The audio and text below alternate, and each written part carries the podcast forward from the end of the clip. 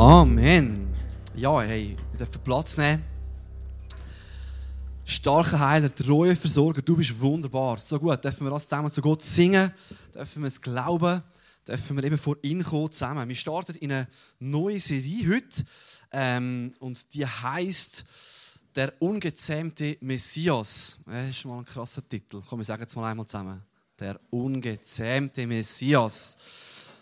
Und zwar gehen wir auf Ostern zu.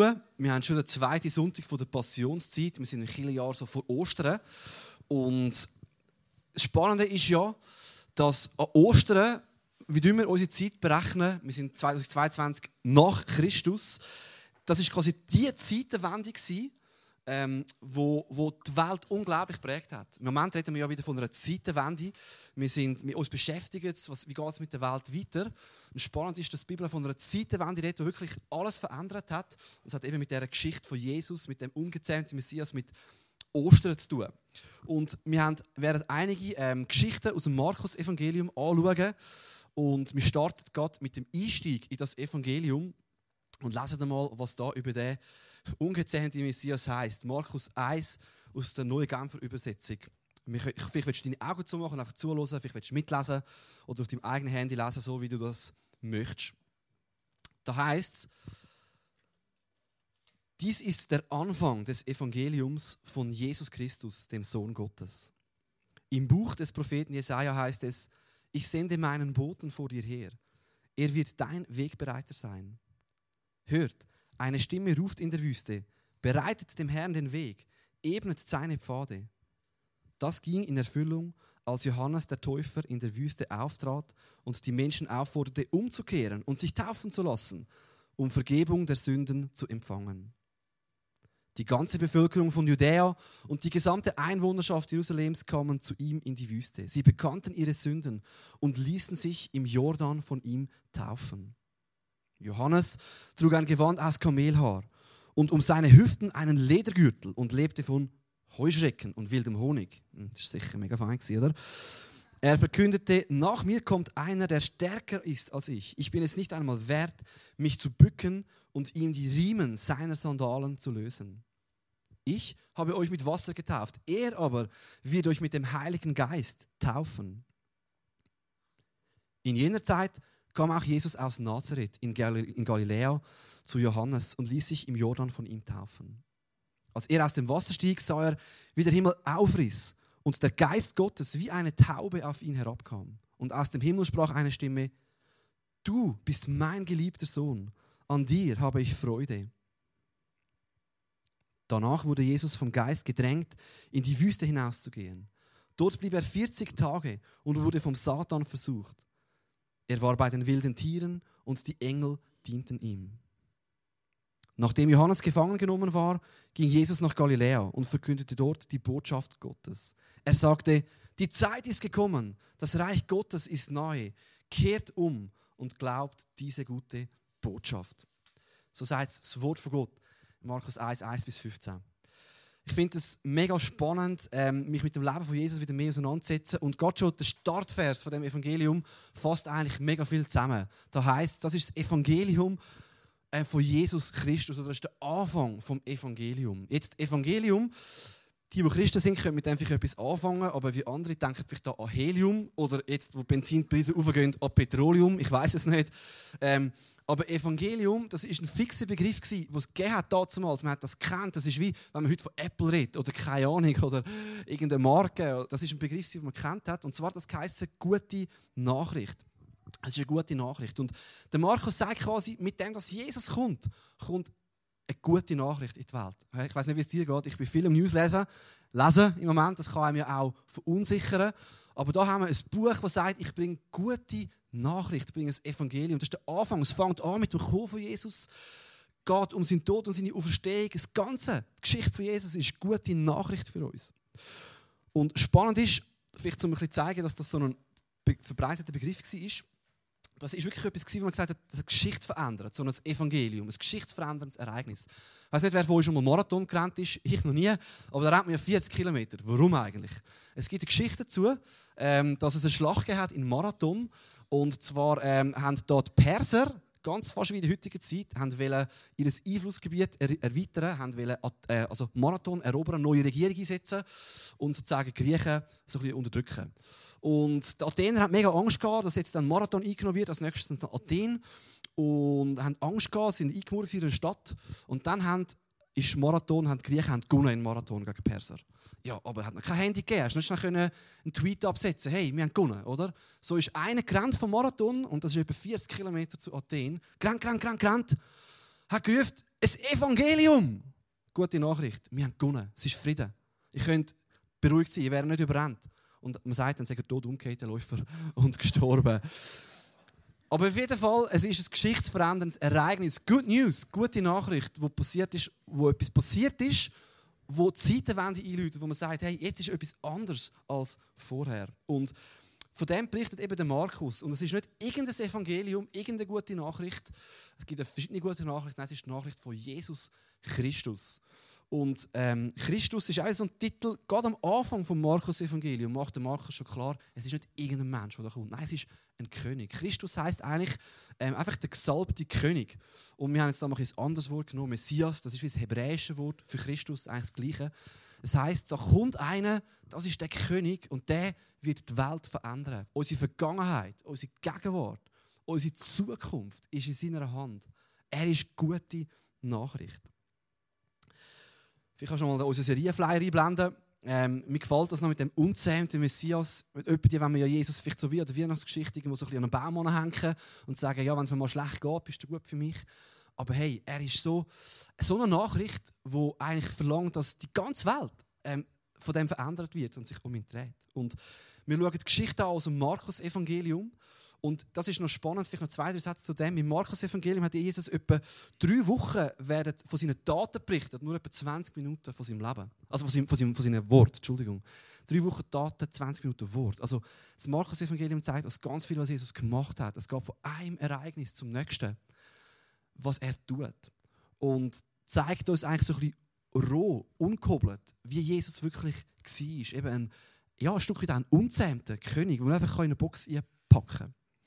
Und die Evangelisten sind schon früh mit so verschiedenen Symbolen ähm, in Verbindung gebracht worden. Der Johannes, der so von oben alles beschreibt, mit dem Adler. Matthäus, der mir so die menschliche Seite von Jesus zeigt, mit dem Mensch. Und der Markus interessanterweise mit dem Loi.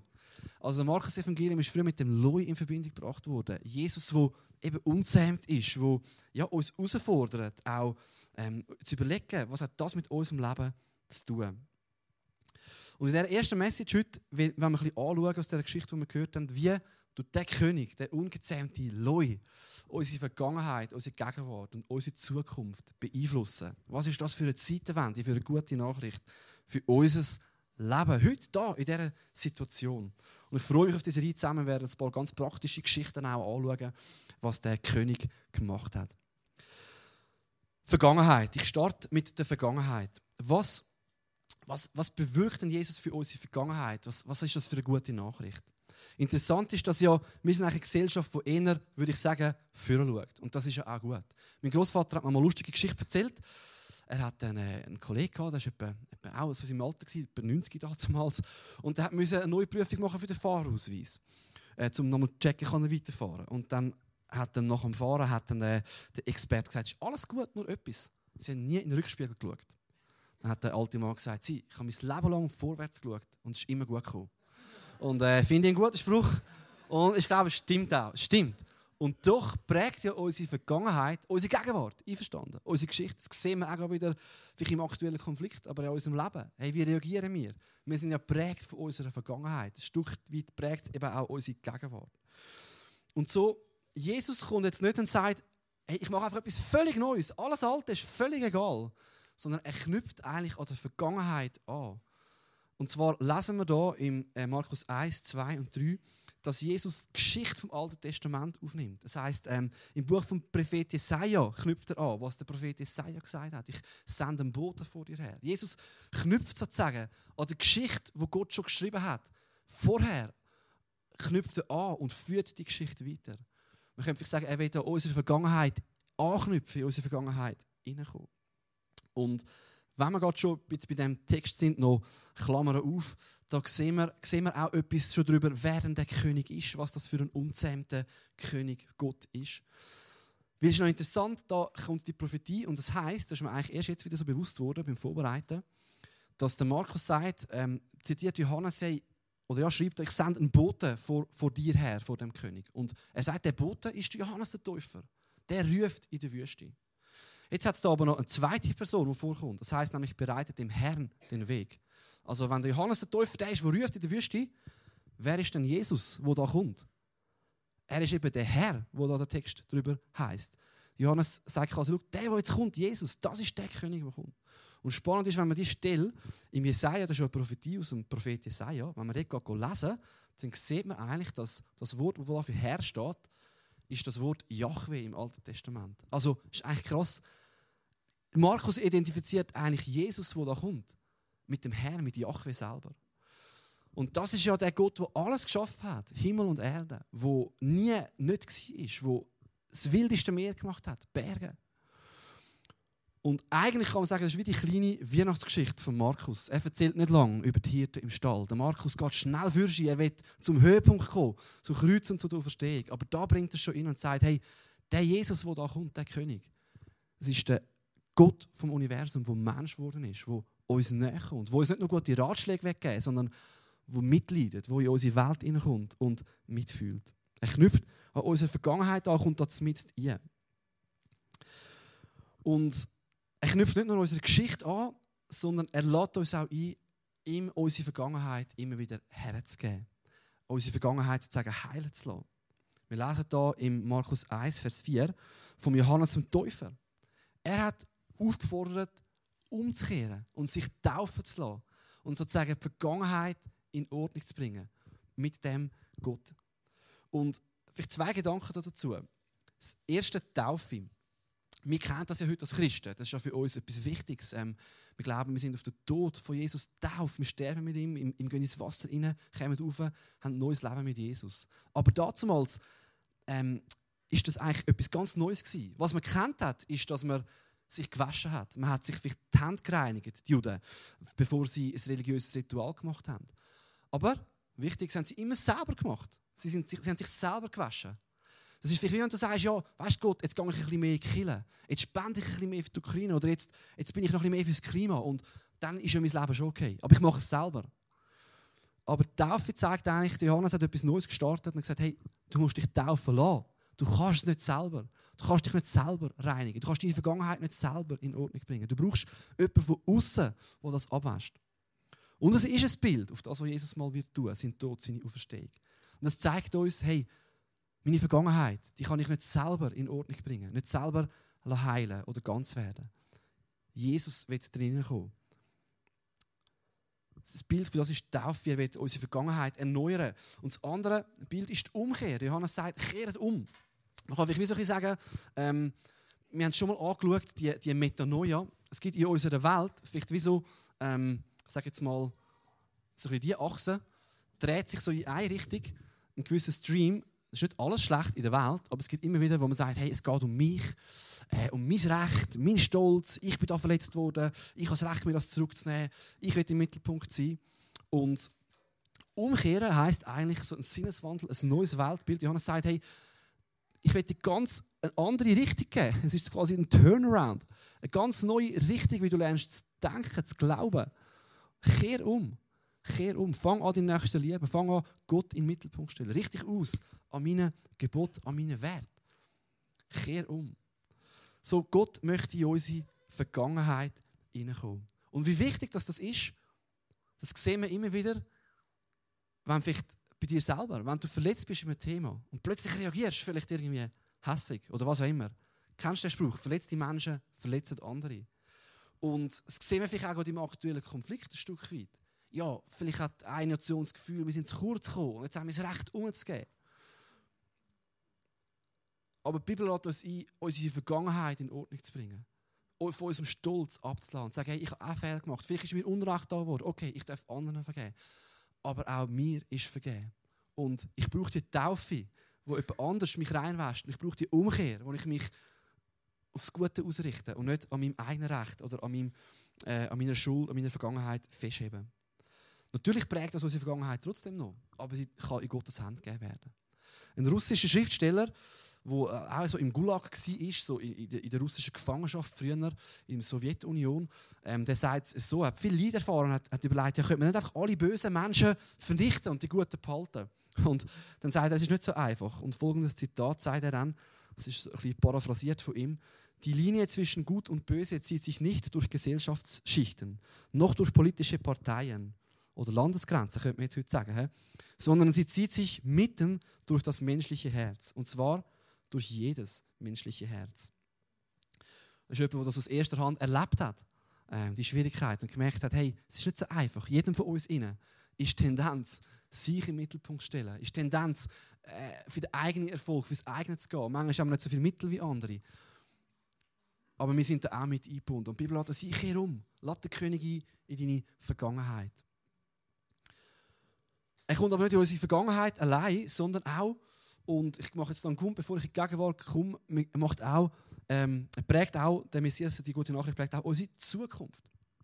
Die Vergangenheit hat mit unserem Leben heute zu tun. Sie prägt uns, oder? Aber auch die Zukunft. Wenn ich über die Zukunft denke, prägt mich heute.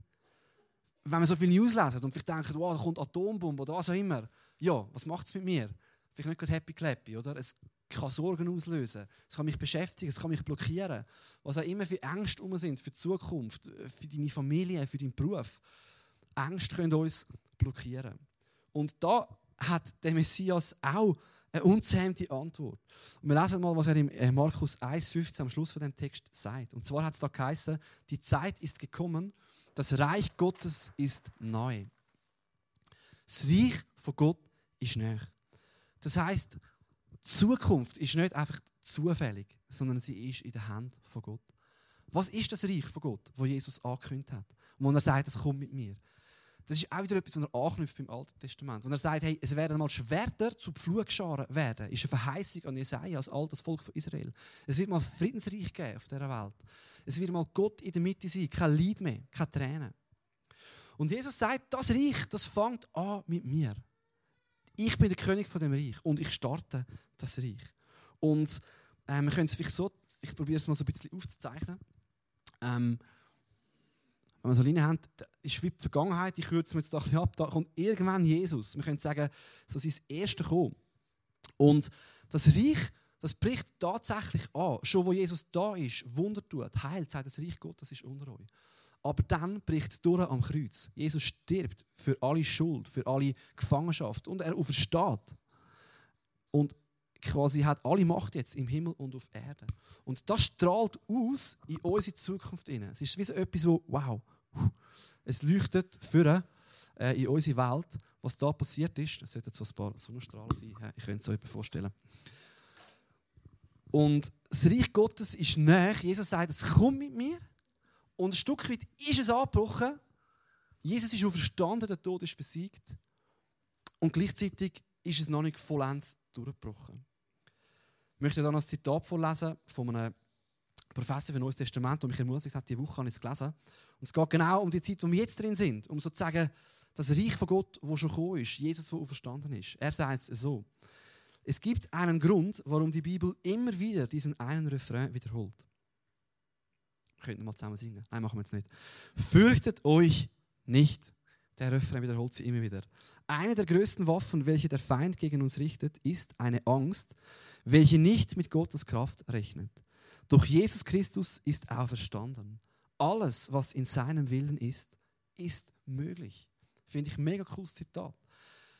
Jesus sagt, das Reich Gottes ist näher, es kommt und es ist mit seiner Auferstehung ein Stück weit schon angebrochen. Alles, was jetzt geschehen soll, ist möglich. Wir müssen keine Angst mehr haben. Wir haben eine Hoffnung. In dieser Zeit, wo wir hier leben, dürfen wir in Hoffnung leben. Ohne Furcht. Ohne eine Furcht, die uns lähmt. Und gleichzeitig ist da noch eine Zukunft, die immer noch uns entgegenkommt.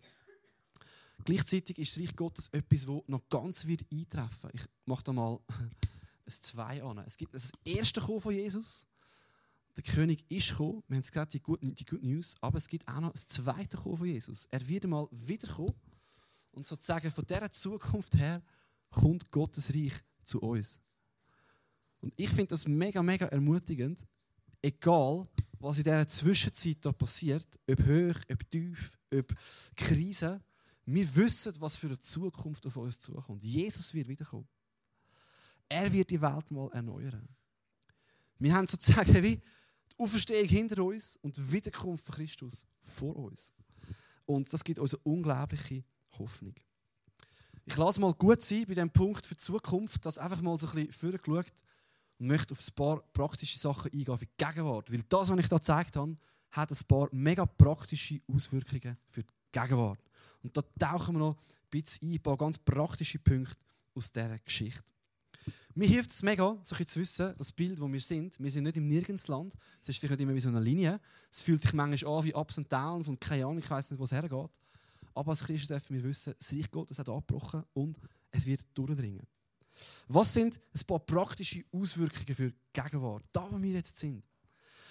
Ähm, fünf ganz praktische Punkte. Der erste, wir sind nicht allein. Ich schreibe es jetzt noch nicht auf, du kannst es einfach merken. Wir sind nicht allein. Ähm, wir sind nicht allein. Und ich tauche nochmal in die Geschichte ein ähm, von Jesus da in der, von dem Markus-Evangelium. Ähm, es ist noch spannend, der Johannes bereitet den Weg vor für Jesus und Jesus kommt und lässt sich taufen. Und es ist noch interessant, dass eigentlich der Johannes will Jesus gar nicht taufen Weil er sagt eigentlich, das ist doch nicht richtig, du hast ja gar keine Schuld, warum sollte ich dich taufen und ins Wasser tun? Aber er ist gehorsam auch dieses Prinzip für uns. Er weiß nicht, warum, aber er ist gehorsam. Und nachher lesen wir das, was da steht in Markus 1, Vers 10. Als er aus dem Wasser stieg, sah er, wie der Himmel aufriss und der Geist Gottes wie eine Taube auf ihn herabkam. Und aus dem Himmel sprach eine Stimme: Du bist mein geliebter Sohn, an dir habe ich Freude.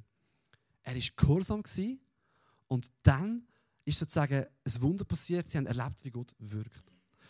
Mega cool Jesus ist nicht allein. Der Geist Gottes kommt wie eine Taube auf ihn oben runter. Er hört, ich bin geliebt. Wow, wäre schön, wenn wir das könnten wissen für unser Leben. Aber jetzt könnten wir vielleicht sagen, ja gut, das war ja Jesus. Das ist ja der Sohn von Gott. Das ist ja klar, dass der Geist auf dich kommt. Aber ich bin ja nur so ein Mensch da im 21. Jahrhundert. Was hat denn das mit mir zu tun?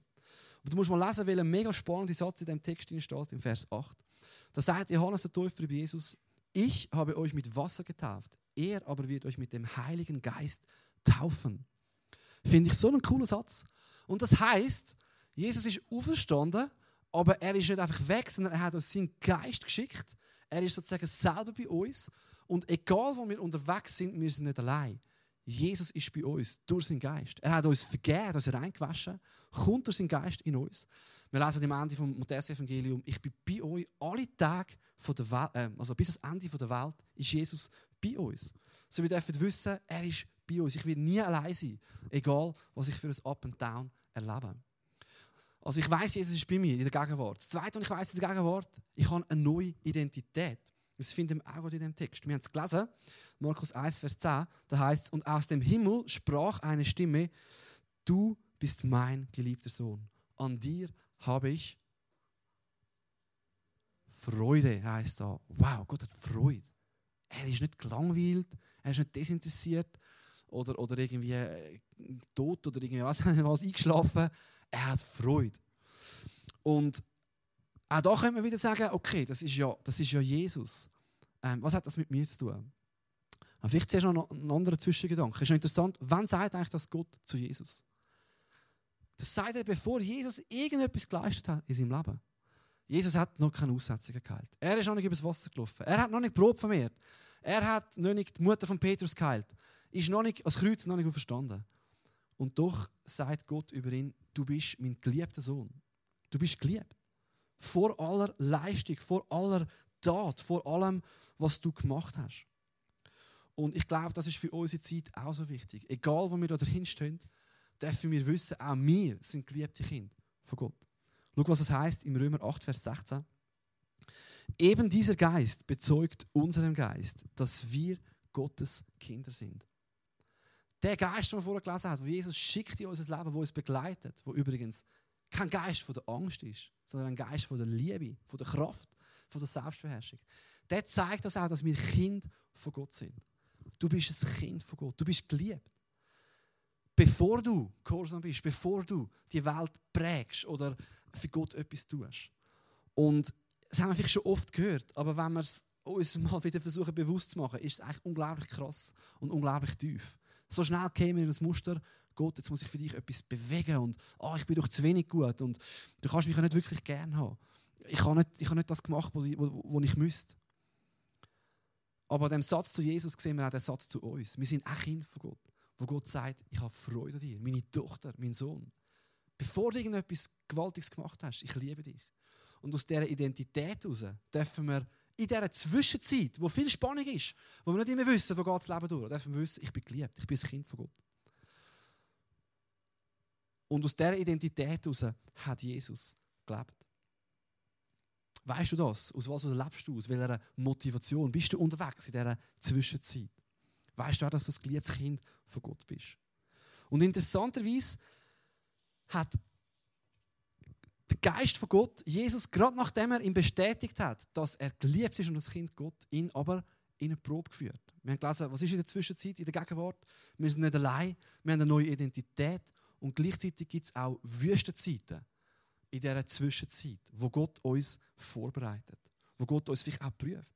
Spannend ist, Jesus ist sofort vom Geist von Gott in die Wüste geleitet worden. 40 Tage vom Satan versucht. Ich bin ein geliebtes Kind und ich habe Freude an dir, stelle ich mir persönlich jetzt ein anders vor. Ich weiß nicht, wie es dir geht. Aber Jesus hat es angenommen. Er ist eben ein unzähmter König, der in der Wilderness, sagt man ja, oder Wilderness, keine Ahnung, wie man das ausspricht, in der Wüste, in der unzähmtesten Ort mit Gott unterwegs war. Und für mich ist das auch ähm, irgendwie seelsorgerlich. Es zeigt mir auch für unser Leben. Manchmal fühlt sich unser Leben nicht an wie, wow, Himmel auf Erde oder ich spüre jetzt das Reich Gottes. Vielleicht fühlst du dich in einer Wüstenzeit. Das heißt aber nicht, dass Gott nicht da ist. Das heißt nicht, dass er nicht für dich am Vorbereiten ist für etwas. Weil Gott hat Jesus, den Sohn von Gott, in so eine Zeit eingeführt. Und spannend ist, dass Jesus aus dieser Zeit rausgekommen ist mit einer ganz neuen Vollmacht. Er hat Jünger berufen, er hat predigt, er hat Wunder da, er hat seinen Dienst gestartet. So in dieser Zwischenzeit gibt es manchmal gewaltige Höchst und gewaltige Tiefs. Ein Stück sehen wir das vielleicht auch ähm, an der jetzigen Situation. Hast du mal gemerkt, wie viele Leute es wieder beten? Ich habe letztens einen Post von jemandem gesehen, der in der Reeperbahn in Hamburg, zumindest innen, wo, wo noch Buffwerbung ist und so, Dance Club, steht unter dran groß Pray for Ukraine. Grossmünster war letzte rappelvoll mit einem Gebetstreffen. Von verschiedenen Religionen zwar, auch noch speziell, aber rappelvoll. Also manchmal braucht Gott, Gott so Wüstenzeiten, wo er uns wieder ausrichtet, wo er uns wieder zurückzieht an sein Herz. So in dieser Zwischenzeit, in der Gegenwart, ist nicht immer alles perfekt. Der Geist Gottes hat sogar Jesus in die Wüste geführt. Aber es kann eine Vorbereitungszeit sein, für dich in deinem Leben, für etwas Neues, das kommt. Das ist eine neue Identität. Er ist bei dir. Er führt dich durch Wüstenzeiten durch. Und es gibt nicht nur Höchst und Tiefs, es gibt auch noch die Zeiten, wo wir das Gefühl haben, was ist eigentlich mit mir los? Da ist ja gar nichts los. Aber Jesus ist auch in so ein unseren Nichtszeiten da in dieser Zwischenzeit mit uns. Ist noch spannend, ich blende es jetzt nicht ein. Wir haben gelesen, dass äh, es heißt, Jesus von Nazareth ist sich Gott taufen lassen. Das heißt noch nicht Jesus Christus. Jesus von Nazareth. Weißt du, was in Nazareth war? Ziemlich gar nichts. Nazareth ist so der Ort, wo niemand etwas Großes davon erwartet hat. Und vielleicht fühlen wir uns manchmal auch so im Leben. Wir sind in einer Phase, wo wir denken, hey, im Moment, ich habe nicht gerade ein krasses Wunder, das ich erlebe. Ich habe nicht gerade irgendwie, mein Job fühlt sich nicht so speziell an. Ich weiß auch nicht. Ich bin so ein bisschen parkiert, Zwischenphase. Ähm, aber interessanterweise hat Gott die Zeit von Jesus, die 30 Jahre, bis er sich da taufen lassen hat, hat er abgebraucht. Das hat es abgebraucht. Das ist auch irgendwo auf dieser Reise gewesen. Es ist nicht immer gerade zack, sofort dahin. Äh, Gottes Geschichte schreibt sich Stück für Stück und das Reich Gottes wächst immer mehr. Aber es ist nicht immer sofort da. Und die 30 Jahre hat es gebraucht bei Jesus. Er hat das Gefühl, ich bin im Nirgends. Wann geht endlich das los? Die gute Nachricht, die ich weiß, will ich mal bringen. Und das ist für mich auch sehr sorglich. Es gibt auch die Phasen, wo wir da sind und wir wissen nicht, boah, ich habe das Gefühl, da ist gar nichts. Aber vielleicht ist auch Gott mich in dem Sinne am Vorbereiten und am Ready machen für das Nächste, was kommt. Und der letzter Punkt für die Gegenwart. Ich kann schon nochmal den Gegenwartsteil hier einblenden. Ähm, ich glaube, was das für uns heißt, ähm, für unsere Gegenwart, das heißt, das ist eine gewisse Spannung. Wir leben sozusagen schon von der Auferstehung her und doch ist noch nicht alles da. Es ist wie eine Spannung. Und es gibt so eine Gefahr in dem inne, dass wir diese Zeit abkürzen wollen. Dass wir unsere Zukunft selber in die Hand nehmen und das selber anwürgen Ein Stück weit geschieht das vielleicht gerade einen Moment. Wenn jemand denkt, so, jetzt habe ich das verdient, jetzt mache ich halt mal einen Krieg, um mir das zu nehmen. So. Wir wollen unsere Zukunft selber anbringen. Und Jesus ist das fast auch so gegangen. In der Wüste, da hat der Teufel ihn versucht und gesagt, spring doch da äh, ab, ab, ab dem Haus ab und alle werden sehen, dass du gut bist. Oder bett mich an und du wirst, alles wird dir gehören. Es ist sozusagen wie die Versuchung für Jesus, eine totale Abkürzung zu nehmen. Einfach schnell eine Abkürzung zu nehmen. Aber Jesus hat Spannung ausgehalten. Er hat gesagt, ich gehe in dem Tempo, wo Gott mich leitet. Und das ist auch eine Gefahr für uns, dass wir die Spannung nicht aushalten und sagen, na gut, dann gebe ich auf oder ich tue jetzt für die politische Partei voll kämpfen oder für das, das ist meine Lösung. Aber als Christen könnte ich mir eigentlich sagen, wow, weißt du was? Ich bin total entspannt. Die Zukunft ist in Gottes Hand. Die kommt mir entgegen. Ich darf mich fürs Gute einsetzen, für Gerechtigkeit, für die Mission. Und gleichzeitig hängt nicht alles von uns ab. Schlussendlich hat Gott unsere Zukunft in der Hand. So, Jesus kommt in unsere Vergangenheit, in unsere Zukunft. Und das hat eine mega, mega Auswirkung für unsere Gegenwart. Es prägt uns da. Er bereitet uns vor. Und ein Stück weit heisst es, die Spannungen auszuhalten, in dem ihnen drin bleiben. Und die Band ähm, kann sich mal ready machen, wird noch äh, zum Abschluss kommen.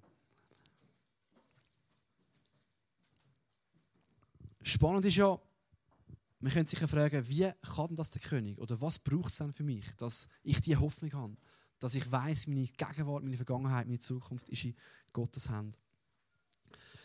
Wir haben gelesen am Anfang, dass, äh, dass der König oder dass für den, für den Herr, der da kommt, ein Weg soll bereitet werden. Jetzt viele Könige früher, wenn sie gekommen sind, dann hat man tatsächlich für sie einen Highway vorbereitet. Was hat man gemacht? Man hat Hügel Steine rausgehauen und versucht, eine Straße durchzubauen. Man hat Täler aufgefüllt. Ähm, und was hat das gebraucht? Viele Sklaven. Also wenn ein König kam an einen neuen Ort, dann hat es zuerst einmal Unterdrückung gegeben.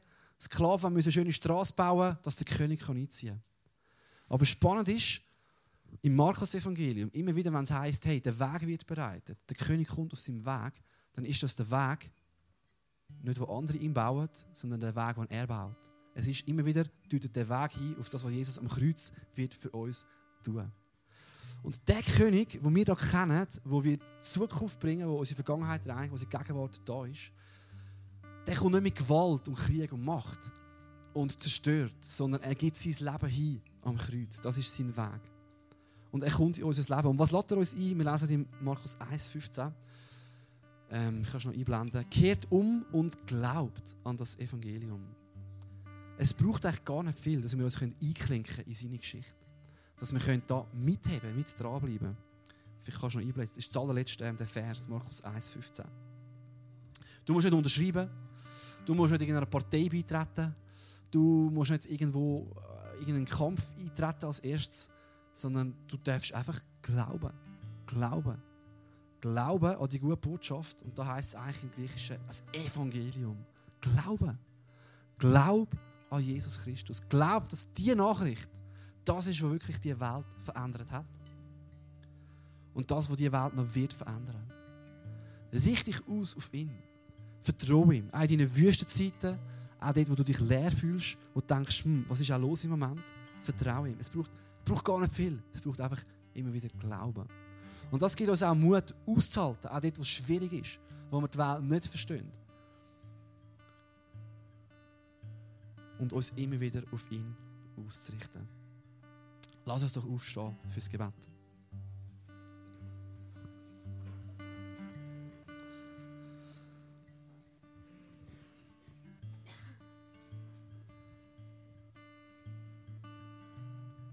Ja, Herr, du siehst die Geschichten, die wir selber schreiben, unsere Vergangenheit, die Geschichten, die wir drin sind in dieser Welt. Und manchmal kommt uns vielleicht deine Geschichte auch weit weg vor. Aber sie ist so real und so präsent. Und hilf uns, dass deine Geschichte uns prägt. Die gute Nachricht, die geschehen ist für uns. Die immer noch wirkt. Wo wir immer noch Teil sein davon. Und Jesus, du lädst uns ein, dir unsere Vergangenheit herzugeben. Vielleicht gerade etwas, was uns noch quält, eine Verletzung. oder auch eine Sünde, eine Schuld. Du lädst uns ein, für unsere Zukunft an dich zu glauben. Das heisst, nicht naiv zu sein und uns aus der Welt zurückziehen, sondern ohne Furcht können die Welt mitgestalten. Und Herr, und darum dürfen wir in der Gegenwart dir vertrauen, dürfen wir wissen, wir haben eine neue Identität. Dürfen wir wissen, du bist mit uns. Dürfen wir wissen, du formst uns durch Nichtzeiten, durch Wüstenzeiten. Und wir dürfen wissen, dass wir in deinem Tempo unterwegs sind, so wie du uns führst. Auch als Killer, auch da, wo wir stehen. Du hast einen guten Plan wir dürfen in deinem Tempo unterwegs sein. Danke dürfen wir dich anbeten. Amen.